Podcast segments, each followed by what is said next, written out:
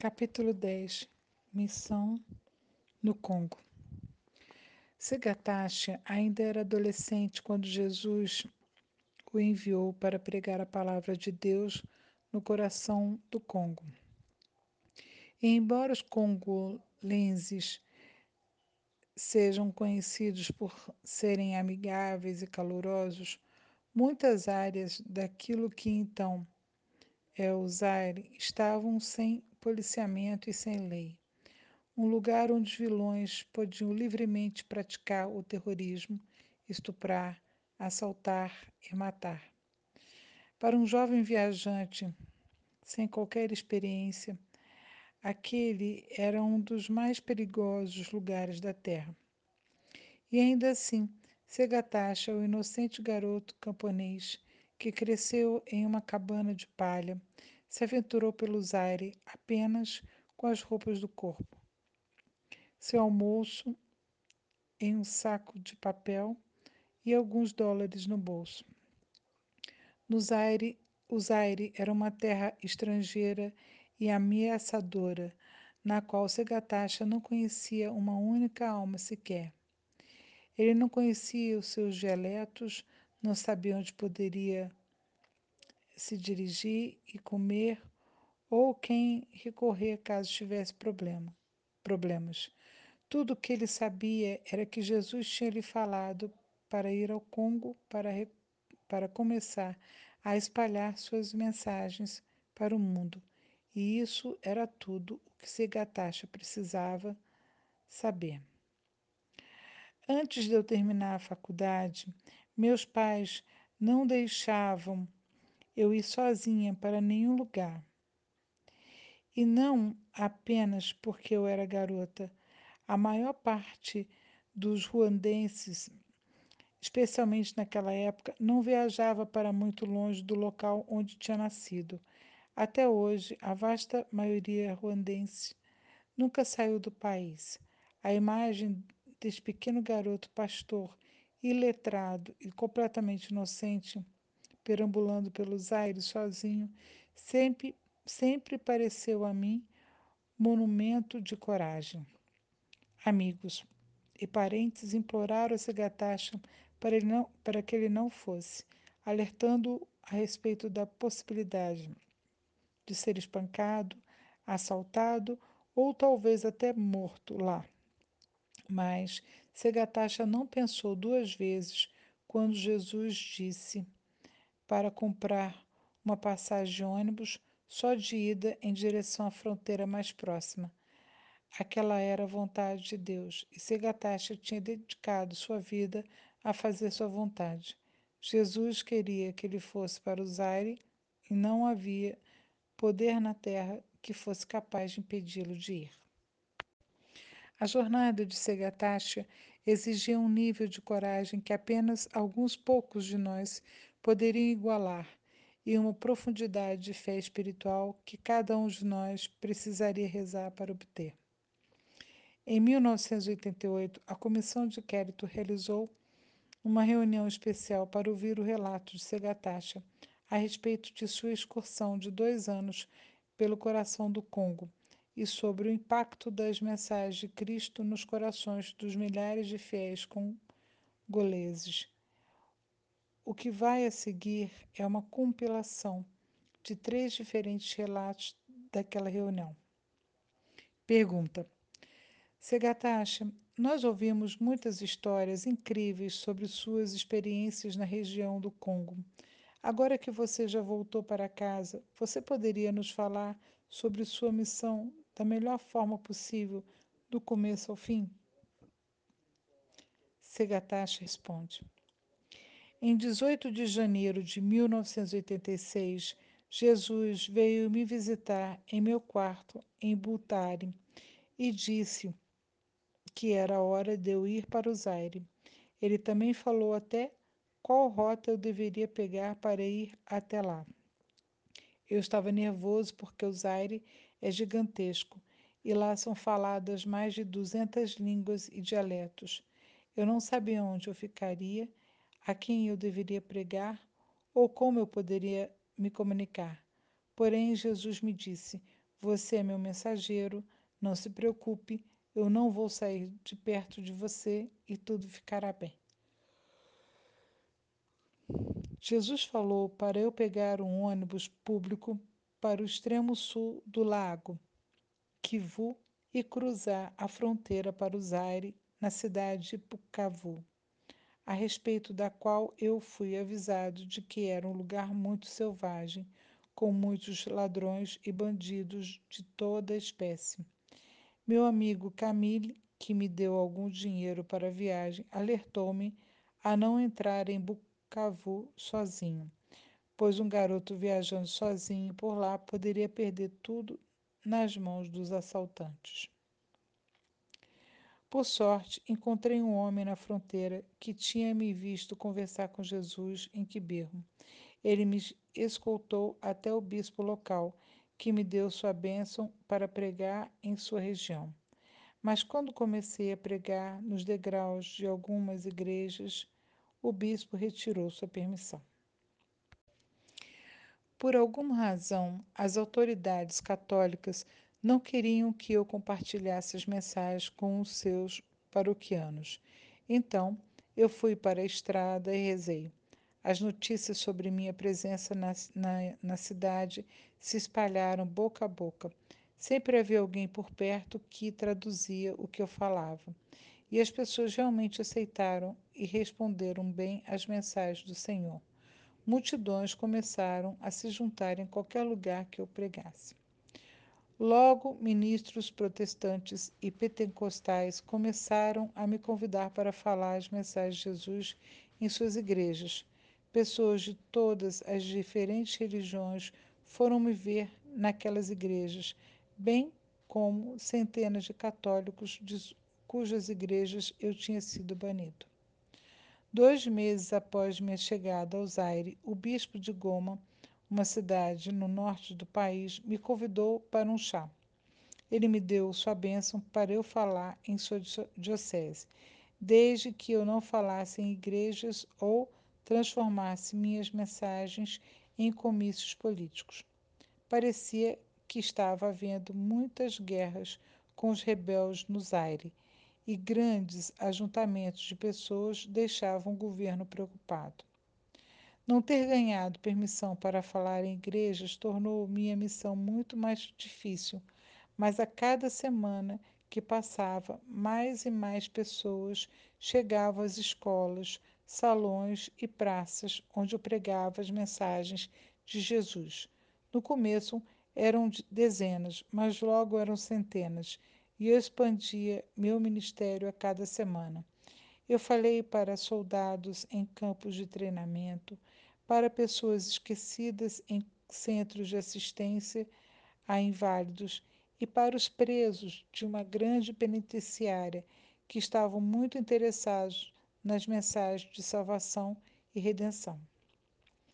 Pergunta: Segatashi, como você já mencionou, são faladas quase 250 línguas e dialetos no Zaire. Em qual língua você entregava as mensagens? Segatashi. No começo, falei na única língua que eu sabia, Kini Ruanda. Geralmente havia alguém que traduzia minhas palavras para o Swahili, que é a língua que eles falam em Goma ou alguém das pequenas aldeias que traduzia as mensagens para os dialetos locais. Mas eu nem sempre estava confiante de que minhas palavras estavam sendo traduzidas exatamente da forma como eu as tinha pronunciado, ou seja, exatamente como o Senhor as tinha comunicado a mim. Então eu comecei a orar a Jesus para que me ajudasse a garantir que suas mensagens fossem transmitidas fielmente Afinal, essas mensagens mostravam a diferença entre a sua alma ir para o céu por toda a eternidade ou queimar no fogo do inferno. As palavras são importantes.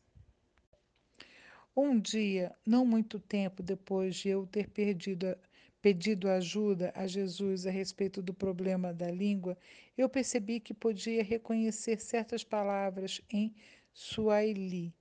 Após mais ou menos uma semana, eu conseguia entender quase tudo o que ouvia. Após duas semanas, eu parei um dos meus tradutores no meio de uma frase e o corrigi em Swahili. Não foi isso que eu disse. Se você vai pronunciar as palavras do Senhor, por favor, pronuncie-as corretamente e de forma clara e inteligente. Você está lidando com as almas eternas das pessoas. Acho que essas foram as primeiras palavras que eu falei publicamente em Swahili. Depois disso, comecei a entregar as mensagens em Swahili por toda a região de Goma. Também dei entrevistas e respondi perguntas na língua deles.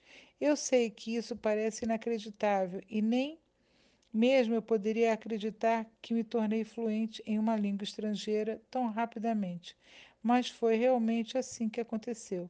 E eu sei que foi assim porque um dos padres que frequentemente viajava comigo, o padre Pierre, da Ordem dos Padres Brancos do Canadá, começou a gravar minhas pregações logo depois que eu cheguei a Goma.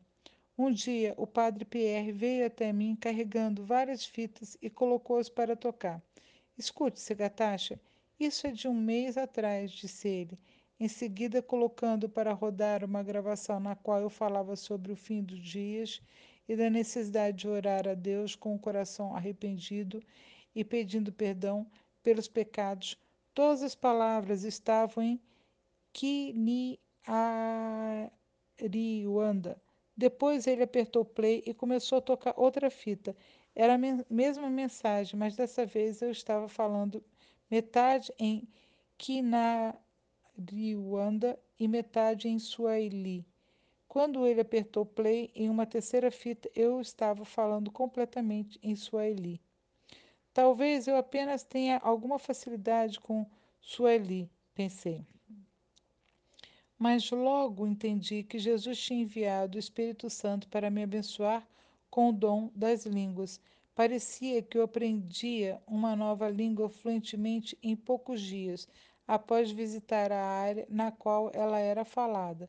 Foi o que ocorreu com uma língua chamada Lingala, falada por milhões de pessoas no norte e leste do Zaire, e a qual eu aprendi em menos de uma semana visitando jovens recrutas em uma base militar. Outra língua que aprendi rapidamente foi a difícil Siluba, que era completamente diferente de qualquer outra língua. Nota de rodapé. Na tradição mística da Igreja, chama-se dom de línguas, que consiste ordinariamente em um conhecimento infuso de idiomas estrangeiros sem nenhum trabalho prévio de estudo ou exercício. Outra língua que aprendi rapidamente foi a difícil siluba, que era completamente diferente de qualquer outra língua que eu já tinha aprendido. Esse dialeto que eu estava tentando aprender era falado em uma área onde as pessoas eram bastante reservadas com relação à língua e desconfiadas com estrangeiros.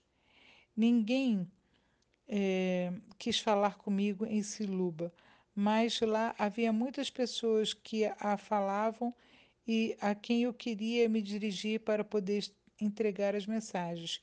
Fiquei muito frustrado por não ter obtido permissão para aprendê-la. Por fim, fiquei de joelhos e orei: Jesus, há milhares de pessoas nesta região que querem ouvir Suas palavras. Não me deixe mudo quando há tantas pessoas sedentas da sua verdade. Dê a essas pessoas a graça de se abrirem comigo e me ensinarem o seu idioma nativo. Logo, as pessoas começaram a confiar em mim e a conversar comigo em Siluba. Após mais ou menos dois meses, eu consegui entender Siluba perfeitamente e falar muito bem. Pergunta: Segatacha, você aprendeu essas línguas e nós já ouvimos você falando-as.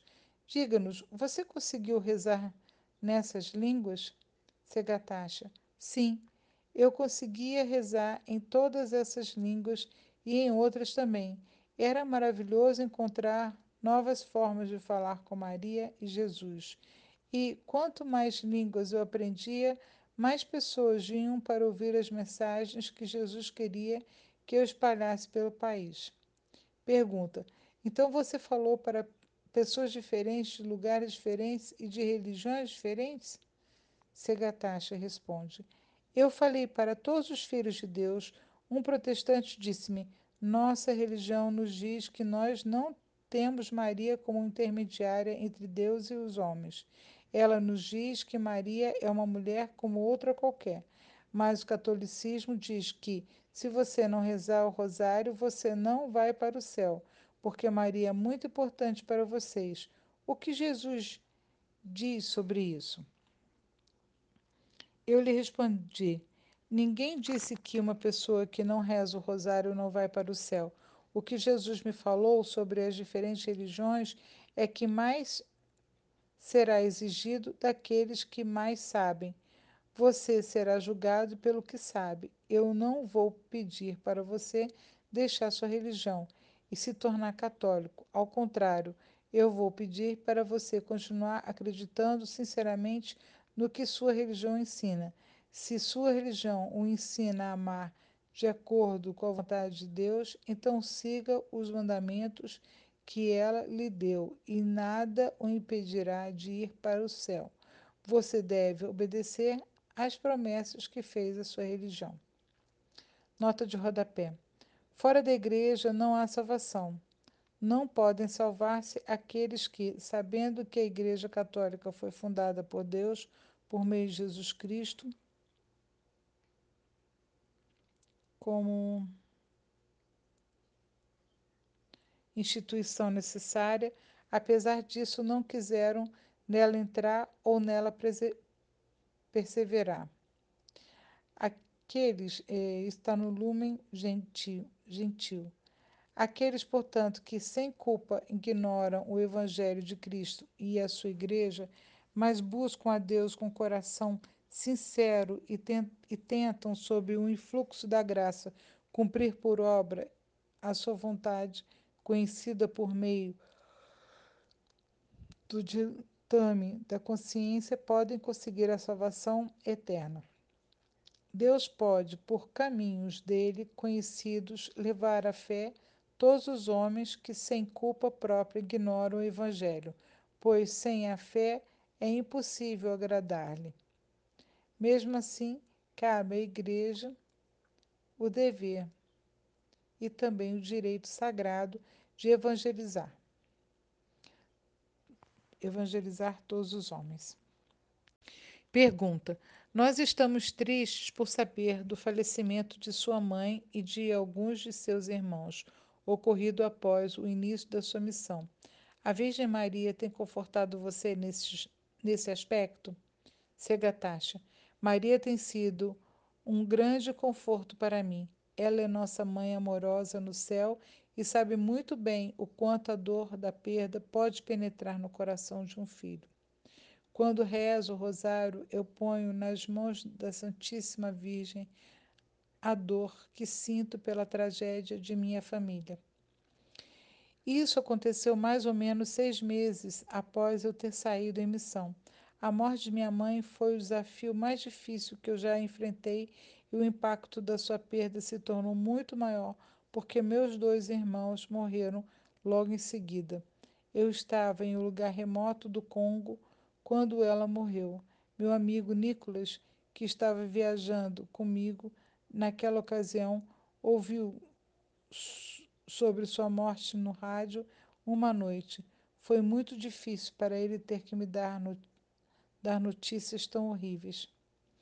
Nicolas tinha algum dinheiro suficiente para entrarmos em um avião e voltarmos, e voarmos de volta a Ruanda. Eu tinha que ver meu pai, pois perder dois filhos e a esposa era para ele muito difícil de suportar. Quando finalmente o vi, Parecia que ele estava completamente mergulhado em tristeza e aflição. Eu tinha um mau pressentimento de que ele poderia vir a se matar, mas eu não podia ficar lá com ele. Eu tinha que retornar à minha missão e não podia passar nem mais uma única noite em luto com meu pai. Jesus tinha me falado para não deixar que nada neste mundo me impedisse de fazer Sua vontade, que todas as coisas na terra perecem e que apenas a Sua palavra é eterna. Meu dever para com Ele é espalhar Suas mensagens pelo mundo o máximo que eu puder antes que meu tempo aqui acabe. Pergunta: O que aconteceu quando você voltou ao Zaire? Segatacha: Eu voei de volta imediatamente depois de ter visto meu pai. Eu tinha urgência em espalhar as mensagens do Senhor no máximo de lugares no Congo que eu pudesse durante os dois anos que Jesus falou para eu ficar. Mas é uma região muito extensa e leva muito tempo para ir de um lugar a outro. Eu me lembro de ter ficado esperando por muitos dias em uma cidade em particular e a, a aprovação oficial do bispo local para que eu pudesse começar a pregar. Enquanto eu estava esperando chegar minha hora, Jesus apareceu para mim e disse: O que é bom para você não é bom para mim. Apresse-se em fazer o que eu quero, não o que você quer. Continue aceitando o seu sofrimento sem reclamação, pois eu estou com você. Mesmo assim, às vezes era muito difícil conseguir se se movimentar por lá. Uma vez fiquei preso em um hotel no no mundo, nada por mais de uma semana, esperando conseguir lugar em um trem para Lubumbashi, uma grande cidade no sul do Zaire, na fronteira com a Zâmbia. Enquanto esperava, encontrei um ruandês chamado Vincent, que também estava na mesma situação. Ele era um engenheiro de minas muito inteligente, mas tinha perdido seu emprego e não tinha dinheiro para comprar uma passagem. Me ajudou a descobrir por que estava demorando tanto para eu conseguir um bilhete. Quando eu me dirigia até o estabelecimento para reclamar, os vendedores eram rudes e maus comigo.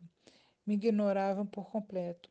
Vicente, Vicente disse-me que, é, que, mesmo que eu soubesse falar cinco ou seis línguas, eu ainda não tinha aprendido a falar a língua da corrupção governamental. Esta é uma língua universal, falada onde quer que estes homens e, e, e grana, o que Disse ele em seguida, pedindo-me algum dinheiro. Nós caminhamos pela estação de trem e pôs as notas em meu passaporte. Em seguida, entregou ao agente de viagem. Dois minutos depois, eu tinha minha passagem de trem para Lubumbashi. O dinheiro realmente fala, explicou Vicente, com uma gargalhada agora é, versada na fina arte do suborno. Para recompensar sua grandeza, ajudei Vicente a comprar uma, uma passagem. Depois, após ter passado tantos dias sem fazer nada em um quarto de hotel isolado, finalmente subi a bordo de um trem em direção à cidade grande, com o objetivo de pregar para grandes multidões que precisavam ser salvas. Eu não sei exatamente como o vendedor de passagens isto, mas fez isto, mas eu paguei por duas passagens de primeira classe. Recebi duas passagens de terceira classe. Por conta disso, Vicente e eu tivemos que nos sentar no fundo do trem, onde janelas não tinham sido que as janelas tinham sido arrancadas e as portas das extremidades do vagão não podiam ser fechadas e ficavam batendo. O trem se movia muito devagar Enquanto dobrávamos uma grande curva, um grupo de homens do lado de fora começou a correr ao longo dos trilhos próximo ao nosso vagão. Eles pareciam furiosos. Seus olhos estavam injetados e alguns deles tinham bandanas amarradas ao rosto. São assaltantes, Deus nos ajude! gritou um homem no momento em que os homens lá fora se aproximavam mais de nós. Estava óbvio que eles tinham escolhido o nosso vagão por causa do fácil acesso que as janelas e portas quebradas proporcionavam. Um dos homens se agarrou ao peitoral de uma janela e pulou para dentro do trem. Ele caiu em cima de uma mulher e de sua filha, que estavam encolhidas em seus assentos. A mulher e a garotinha gritaram, e o homem bateu no rosto das duas. Em seguida, ele foi à janela para rebocar um dos seus amigos para dentro do vagão. Rapidamente, todos os homens já estavam andando para cima e para baixo no corredor, gritando com os passageiros e exigindo dinheiro de todos. Qualquer um que não pagasse era violentamente espancado. Os bandidos uivavam como cães no momento em que arrastaram três homens para o meio do corredor e depois os arremessaram para fora do vagão. Você podia ver seus crânios batendo contra as pedras e rachando-se ao meio. Em seguida, os assaltantes amarraram vários passageiros, homens, em seus assentos, usando os cintos de segurança.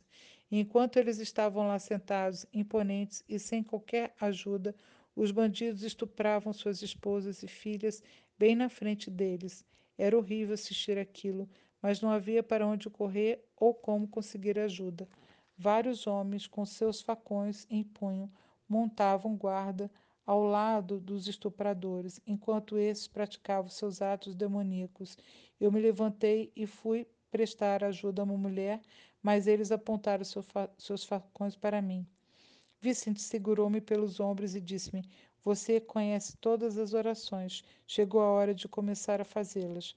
Reze, reze para Jesus nos salvar. Peça para Jesus aparecer diante de você agora e fazer com que esses homens parem. Um dos homens viu o grande crucifixo de madeira que estava pendurado em meu pescoço.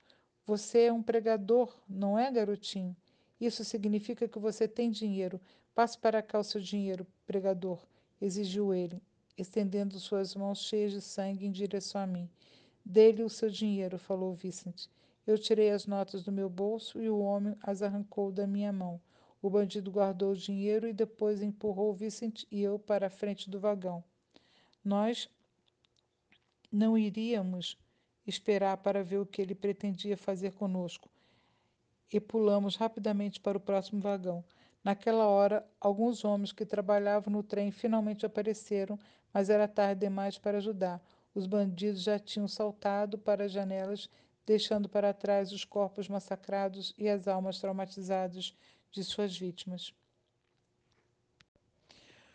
Os empregados da ferrovia disseram que estupro e assassinatos estavam ficando cada vez mais e mais frequentes em todos os lugares no Zaire e que ele eles estavam especialmente preocupados com a segurança durante as férias escolares que se aproximavam. Quem vai proteger nossos filhos? perguntou um dos condutores, olhando horrorizado para as vítimas arrasadas que estavam no outro vagão. Que tipo de mundo é este em que os homens podem fazer coisas tão horríveis assim? reclamou Vicente.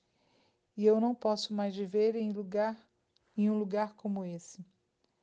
Eu, por outro lado, sabia que devia estar em um lugar exatamente como este. A maldade, o amor ao pecado que tenhamos acabado de testemunhar era a exata razão pela qual Jesus e Maria haviam aparecido em Quiberro, para nos alertar a respeito do que o futuro poderá nos trazer se um homem não aceitar o amor de Deus. Nós saímos do trem antes da chegada ao nosso destino, para que para que temíamos que os, porque temíamos que os bandidos pudessem voltar. Paramos em uma cidade chamada Camina e demos de cara com uma dúzia de soldados armados na plataforma de desembarque. desembarque.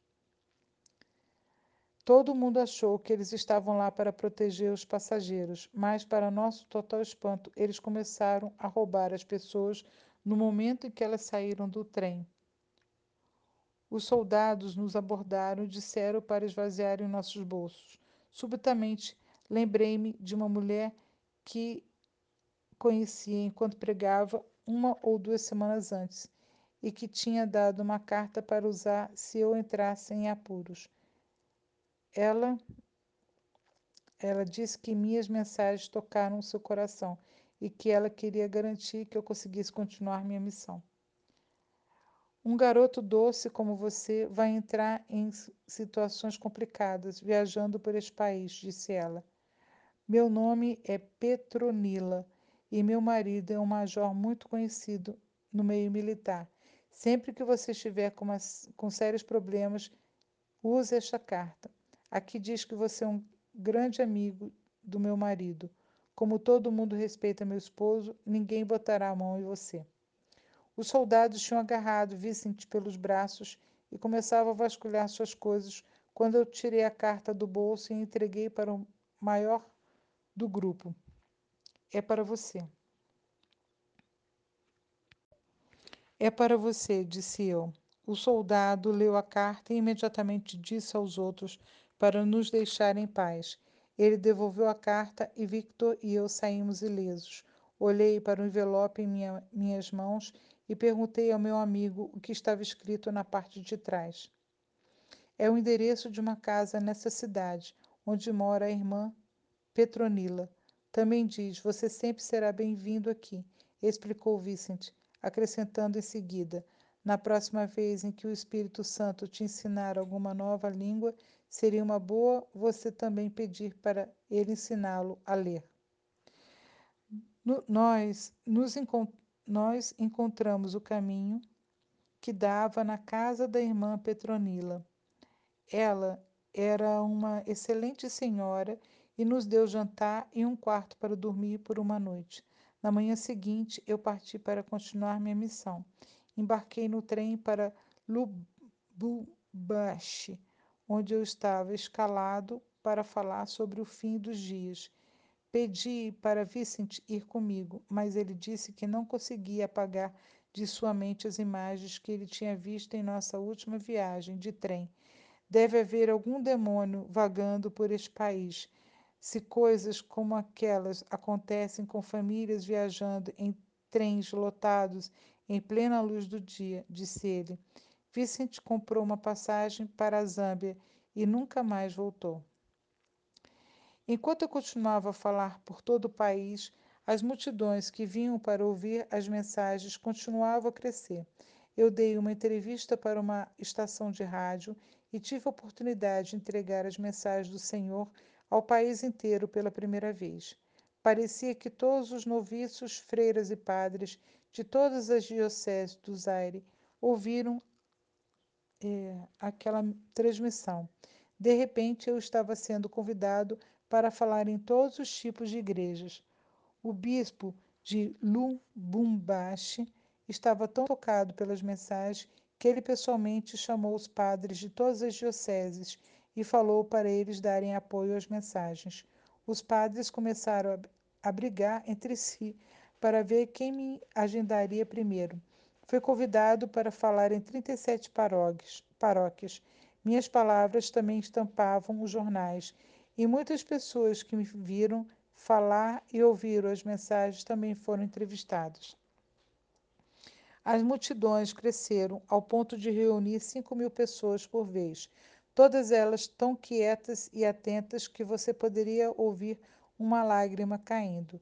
Minhas conferências se tornaram tão populares e as multidões tão grandes que o pároco de Nossa Senhora do, do Congo designou-me um carro com motorista e quatro seguranças para ficar comigo a todo momento. Os lugares em que eu falava também foram crescendo.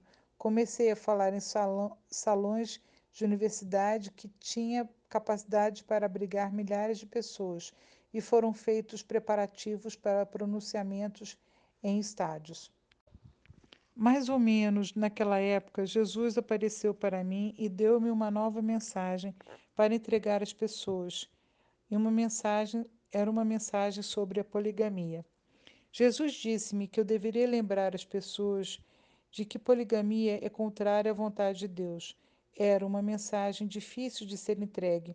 A poligamia, quando o homem tem duas ou mais esposas, é largamente praticada e aceita no Zaire.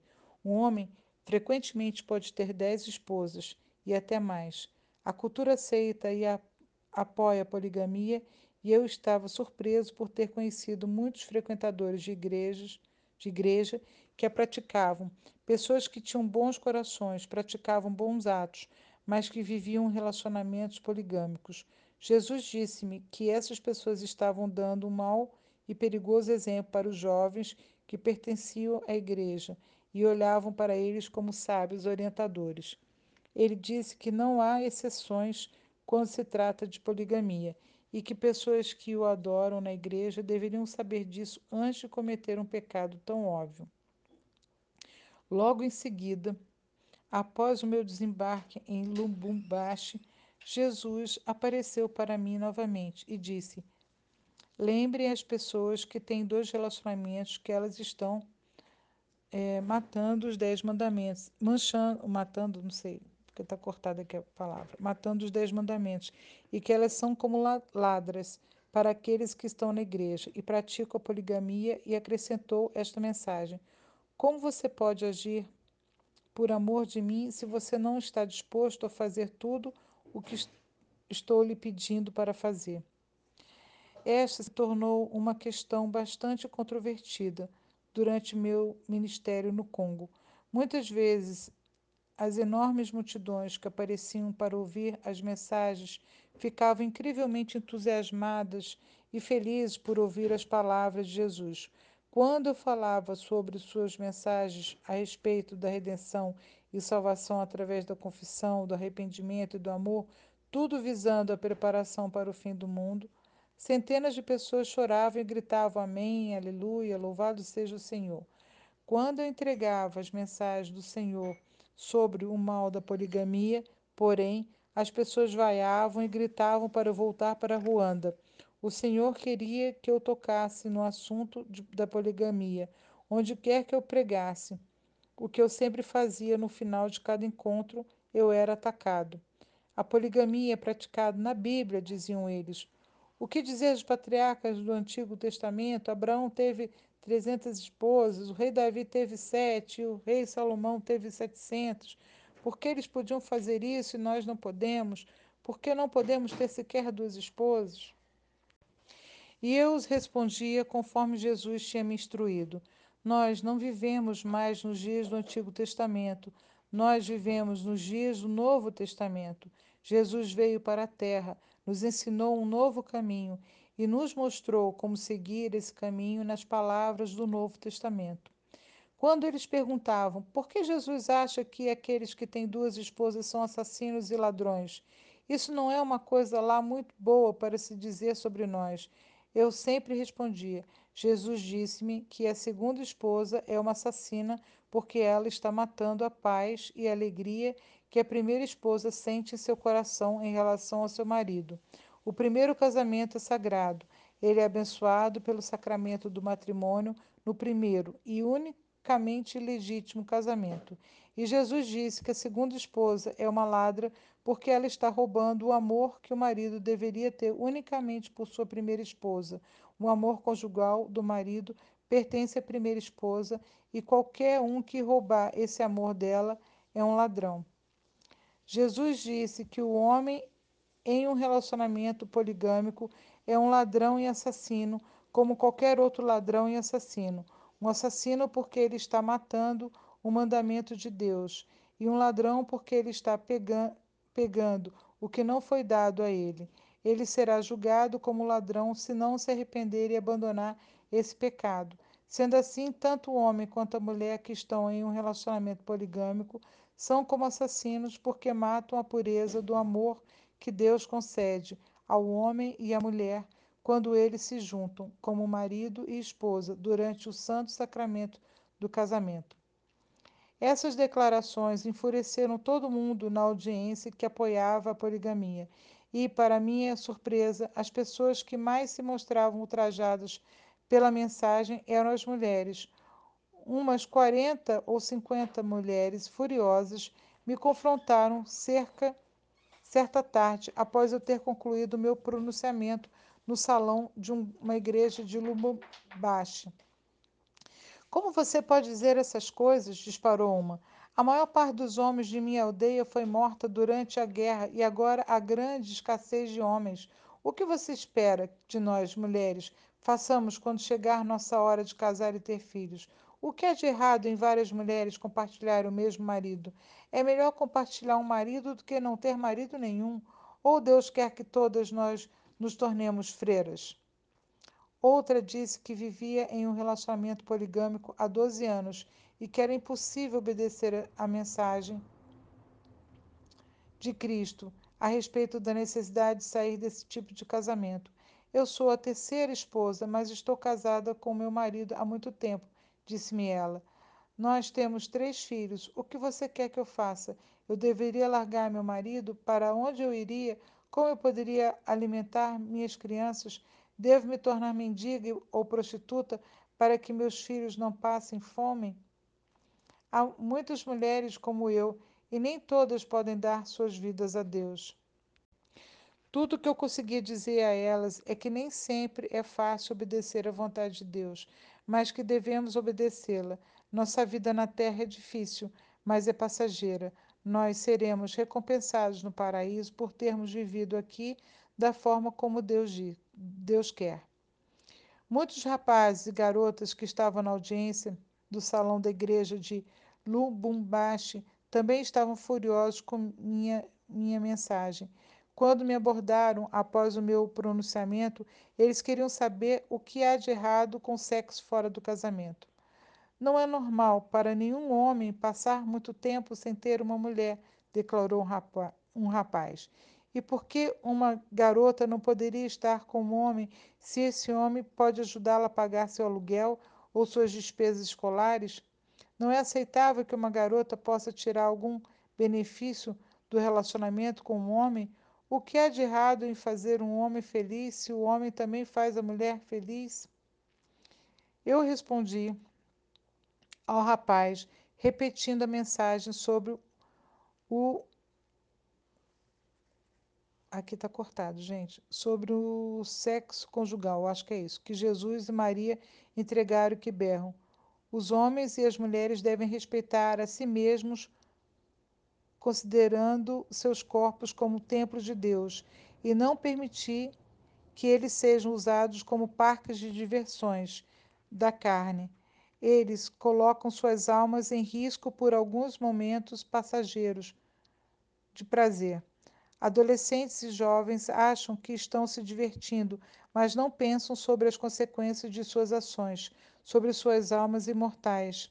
Isso é algo sobre o qual as pessoas mais velhas de sua igreja deveriam alertá-lo. Eu falei para os jovens rezarem a Deus pedindo para que ele leve homens e mulheres de fé e bom caráter às suas igrejas.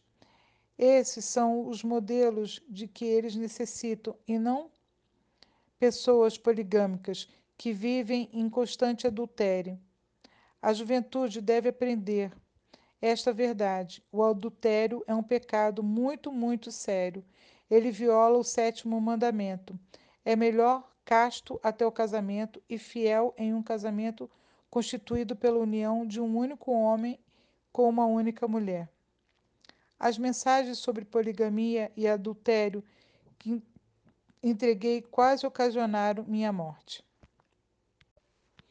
A primeira vez em que entreguei uma mensagem sobre poligamia em Lubumbashi foi a véspera do Natal de 1986.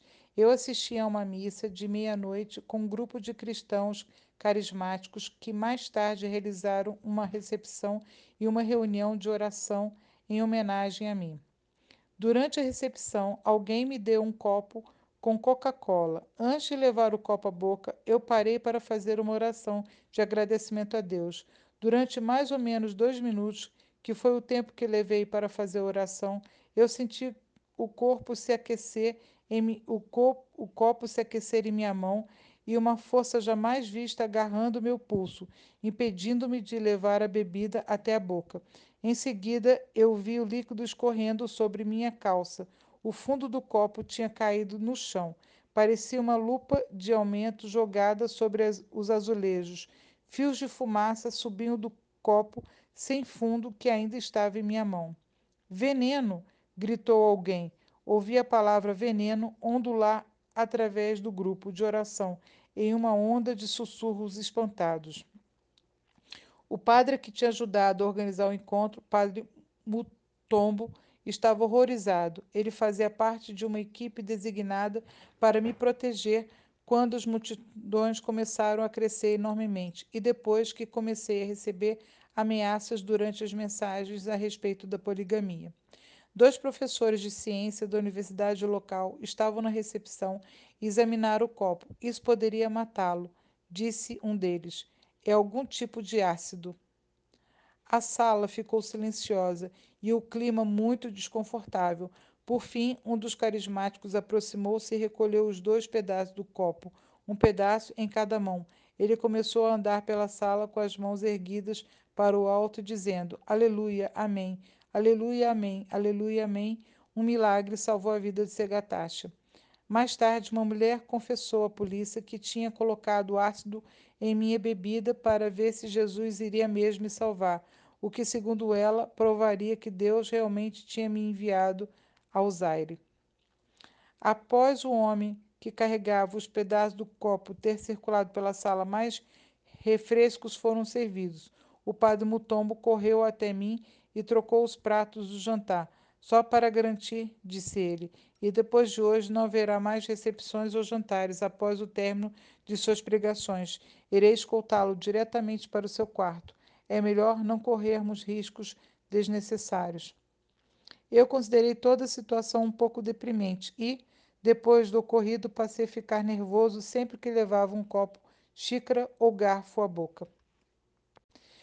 No dia seguinte, Jesus apareceu para mim e disse: Onde havia morte, agora a vida. Seja forte e paciente, pois os corações de muitos são como pedras e os ouvidos de muitos estão fechados.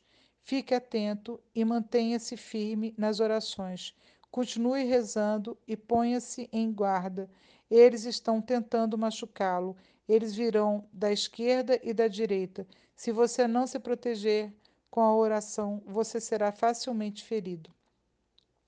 Jesus não apareceu mais para mim por seis meses. Eu continuei a minha missão, viajando pelo Zaire e pregando Sua palavra. A multidão continuava a crescer todas as vezes. Uma vez houve 15 ou 20 mil pessoas em um único evento ao ar livre.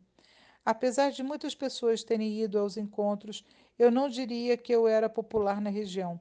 Eram as mensagens de Jesus que as pessoas tanto amavam e vinham de longe para ouvi-las. Eu estou muito feliz por tantas pessoas terem ouvido suas palavras. Tenho, tenho certeza de que incontáveis corações foram convertidos após ouvirem as mensagens. Eu também continuei pregando contra a poligamia, conforme Jesus me instruiu. A mensagem nunca era bem recebida porque a verdade, às vezes, é difícil de ser aceita. Mas Jesus me assegurou de que muitas pessoas a ouviram e que muitas mudaram suas vidas. Assim, onde quer que eu fosse, eu geralmente tinha pelo menos dois guardas-costas comigo para me proteger. Devo admitir que, quando Jesus não estava aparecendo regularmente para mim, eu achava meus dias mais difíceis e frequentemente passei por sofrimentos em minha vida pessoal. Tive que enfrentar muitas tentações, as quais eu só era capaz de evitar pela oração constante. Eu sentia que, que o inimigo estava sempre tentando me atacar que o demônio odiava o fato de que as mensagens do Senhor estavam chegando às pessoas e que dezenas de milhares de corações no Congo estavam ficando repletos do amor de Deus. O demônio veio até mim de muitas formas, como eu já disse anteriormente. As mortes de minha mãe e irmãos, especialmente por terem ocorrido de uma vez só, me atingiram muito profundamente. Tenho certeza de que o demônio tirou alguma vantagem daquela tristeza. Aconteceram outras coisas ruins que me puseram sob prova. Na noite de Sexta-feira Santa, no ano passado, eu estava dormindo em um quarto da casa de visitas de uma paróquia quando um vento violento e uma tempestade romperam no céu de uma noite até então calma. Alguém na paróquia me acordou e me levou ao prédio central para nos protegermos. A tempestade durou apenas alguns minutos e não danificou absolutamente nada na casa de visitas, com exceção do meu quarto, que ficou completamente destruído. O teto se desprendeu das paredes e caiu bem em cima da minha cama. Em seguida, as paredes que tinham perdido o suporte do teto também caíram sobre a cama. Os trabalhadores levaram horas convocando, convocando entre, eh, como é é? cavucando entre entulhos para recuperar meus pertences. Se aquela pessoa não tivesse batido em minha porta bem naquela hora, eu certamente teria morrido. Outra vez eu estava em outra casa de visitas de uma paróquia diferente e acendi uma pequena vela devocional antes de me deitar para dormir. Eu coloquei a vela em cima de uma cômoda de metal, sobre a qual não tinha mais nada além da vela. Antes de dormir, eu rezei, agradecendo a Jesus por me deixar servi-lo e me proteger. Eu peguei no sono e logo sonhei que alguém tinha entrado no quarto e tocava em meu ombro. Essa pessoa estava dizendo: Segatacha, Segatacha, acorde, apague o fogo antes que a casa inteira incendeie. Eu abri meus olhos para ver quem estava falando comigo. Não havia ninguém lá, mas o quarto inteiro estava cheio de fumaça. A cômoda de metal tinha sido engolida pelas chamas. Eu fui ao banheiro e apaguei e peguei água e algumas toalhas molhadas e consegui apagar o fogo. Minhas mãos queimaram muito seriamente mas eu pedi a Deus que me livrasse da dor e as queimaduras foram curadas em uma semana. E houve outra ocasião quando algo muito perturbador ocorreu. Eu tinha acabado de terminar uma pregação em uma paróquia no sul do Zaire e estava esperando um ônibus para embarcar em direção a outra província, na qual eu estava agendado para falar. Enquanto esperava, um jovem padre chamado François estacionou em frente ao ponto de ônibus. Ele tinha me ouvido falar e sabia que eu estava indo para a mesma cidade que ele. É uma viagem de duas horas, disse o padre François. Faça-me companhia e conte-me tudo sobre Quiberro. Como estava tarde e muito escuro, fiquei contente com a carona.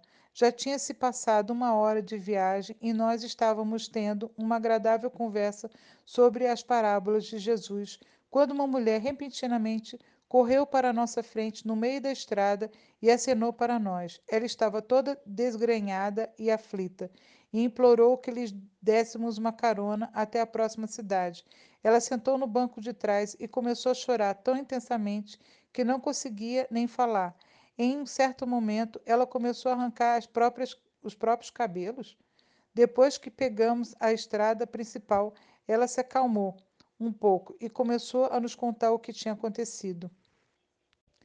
Ela disse que estava em sua casa com sua filha quando os soldados irromperam pela porta e tentaram estuprar a menina. Eles agarraram e a estavam arrancando as roupas dela, mas ela não deixava que tocassem nela. Ela bateu no rosto de um deles e o homem tirou uma faca enorme e a esfaqueou no estômago. Em seguida, os outros soldados também pegaram suas facas e deram várias e várias facadas nela. Elas, eles a mataram. Aqueles demônios mataram minha única filha. Ela era tudo o que eu tinha no mundo. O padre François e eu nos olhamos pensando no que fazer e como consolar aquela pobre mulher. Nesse momento, ela gritou: Eu não quero mais viver. A porta de trás do carro se abriu repentinamente e em seguida ouvimos um baque terrível. O carro derrapou na estrada até que o padre François, François o conseguisse controlar e parar no acostamento. A mulher não estava mais no banco de trás. Nós a encontramos a mais ou menos 30 metros de distância. Ela estava morta. Nossa Senhora, que horror. O padre François e eu estávamos tremendo. Nós não conseguíamos acreditar no que tinha acabado de acontecer. Nós oramos sobre seu corpo e pedimos a Deus que tivesse misericórdia de sua alma. Encontramos outro padre dirigindo pela redondeza e pedimos para ele chamar a polícia. Quando os policiais chegaram, eles prenderam o padre François e o colocaram na cadeia. Como ele era o motorista, eles pensaram que ele poderia ter atropelado a mulher. Era como estar no inferno. Eu pensava que ia enlouquecer. Eu simplesmente estava cercado pelo horror.